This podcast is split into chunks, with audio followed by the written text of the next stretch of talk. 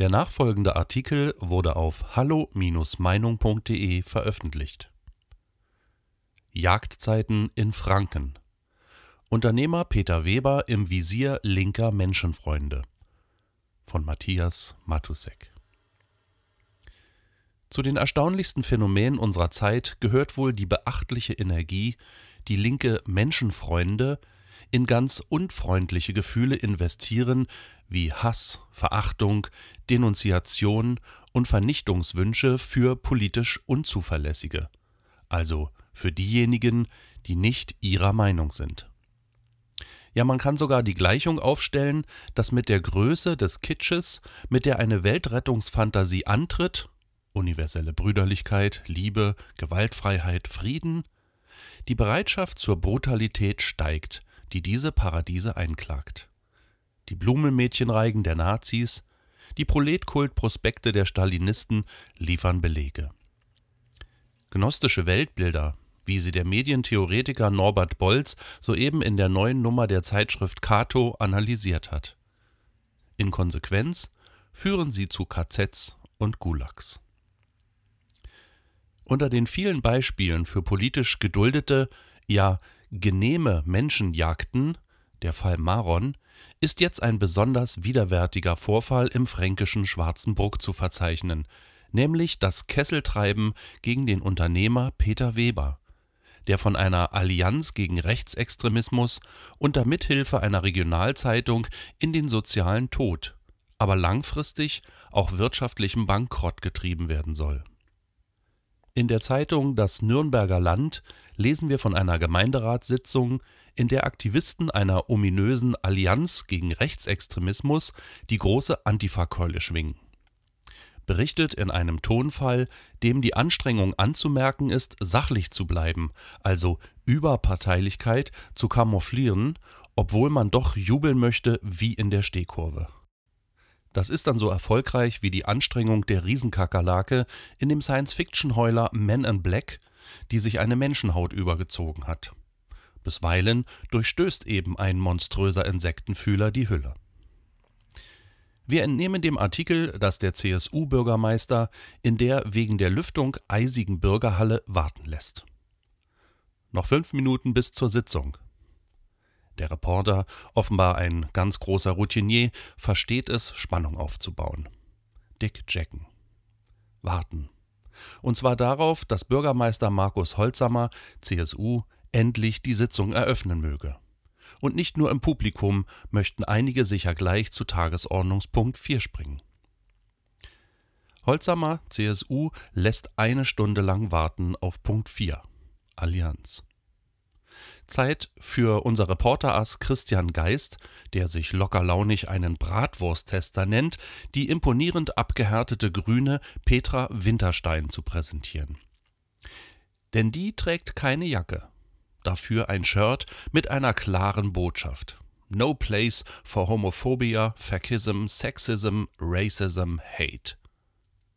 Da wir kein Foto vom Gesicht der Grünen sehen, können wir ihre Gegnerschaft zu Fascism nicht auf Anhieb verstehen, bis wir uns zusammenreimen, dass sie den Faschismus meint, den sie aber sowas von total ablehnen tut.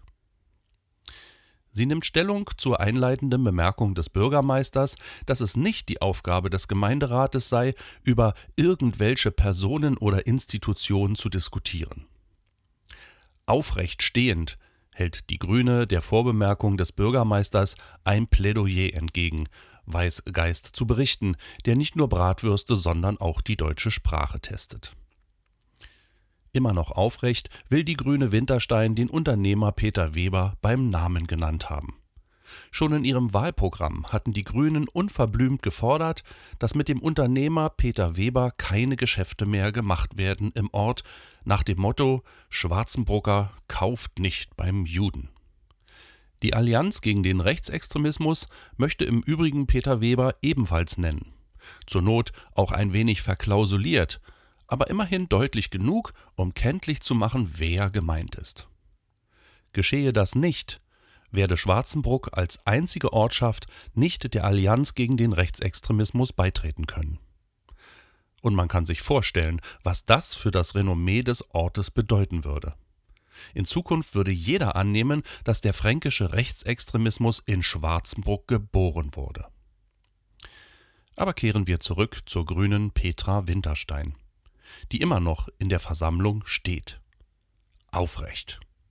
Und die, wie der offenbar beeindruckte junge Chef des Nürnberger Land, ihr wortgewaltiges DDR-Propagandadeutsch zitiert. Hier bei uns gibt es keinen Platz für gruppenbezogenen Hass, ewig gestriges Hinterwäldlertum und Umsturzfantasien eines alten weißen Mannes, dessen keifendes Gebaren direkt aus einem Lehrbuch über die neuen Rechten stammen könnte. Hammer. Das hat derart gesessen, dass sich die gesamte hässliche Menschenfeindlichkeit kleinlaut in die Person Petra Winterstein zurückgeschrumpelt hat. Wie es denn überhaupt eine seit Sigmund Freud ziemlich durchgesetzte Erkenntnis ist, dass die schrillsten Beschimpfungen doch eher Hilfeschreie sind, da diejenigen, die sie ausstoßen, genau jene dunklen und unschönen Triebanteile, also Homophobie, Rassismus, Faschismus, Hass, in sich selber entdecken und sie dadurch loswerden, bewältigen, dass sie sie anderen zuschreiben. Man nennt das auch Projektion. Das Verstörende an diesem kleinen Nürnberger Landparteitag ist die moralische Skrupelfreiheit, mit der hier zur Jagd auf einen Dissidenten eingeladen wird. Ja, mit der eine ganze Gemeinde unter Mithilfe der Lokalpresse zur Treibjagd zwangsverpflichtet werden soll, um einen Mann und Familienvater zu hetzen, bis er, so hoffen die Treiber, zusammenbricht. Warum Dissident? weil Peter Weber tatsächlich nicht nur erfolgreicher Unternehmer ist, schlimm genug in einer Neidgesellschaft wie der deutschen, sondern auch noch eine eigene, nicht medienkonforme Meinung hat, die er unter dem Label Hallo Meinung ganz ungeniert und oft sehr fröhlich unter die Leute bringt. Seine Gegner sind die aus allen totalitären Regimen bekannten Verpfeifer und lauernden Aussitzer, eingegraben in nahezu unkündbare gewerkschaftliche Schützengräben, Heckenschützen, die über grenzenlose Selbstgerechtigkeit verfügen und ganz viel Zeit. Hinter der Allianz gegen Rechtsextremismus steckt der linksextreme Antifa-Kämpfer Schneeweiß, der sich als Gewerkschaftssekretär bei Verdi, der Gewerkschaft für den öffentlichen Dienst, so immun fühlt, dass er sich all die von ihm orchestrierten Sauereien leisten zu können glaubt weil er die Staatsmacht auf seiner Seite sieht. Die Erfahrung allerdings zeigt, dass tarifvertraglich abgesicherter Gratismut verfliegt, sobald das 13. Monatsgehalt in Gefahr ist. Also abwarten. Die Antifa ist eine in Teilen vom Verfassungsschutz beobachtete extremistische Bewegung. Schneeweiß brüstet sich mit seiner Antifa-Mitgliedschaft und möchte gerne den ganzen DGB dort sehen. Ist doch möglich, dass sich der Arbeitgeber eines Tages besinnt. Und wie schon die SPD-Regierung in den 70er Jahren des vorigen Jahrhunderts entschließt, keine Linksradikalen mehr im öffentlichen Dienst zu dulden. Auch als Journalist getarnte Bratwursttester werden eventuell mit Verlegern zu tun bekommen, die nicht wollen, dass ihre Lokalredakteure die Kundschaft mit Rotfronthetze verschrecken denn schließlich möchte man in Zeiten des Zeitungssterbens keinen weiteren Leser verlieren. Weitere Beiträge finden Sie auf hallo-meinung.de. Wir freuen uns auf Ihren Besuch.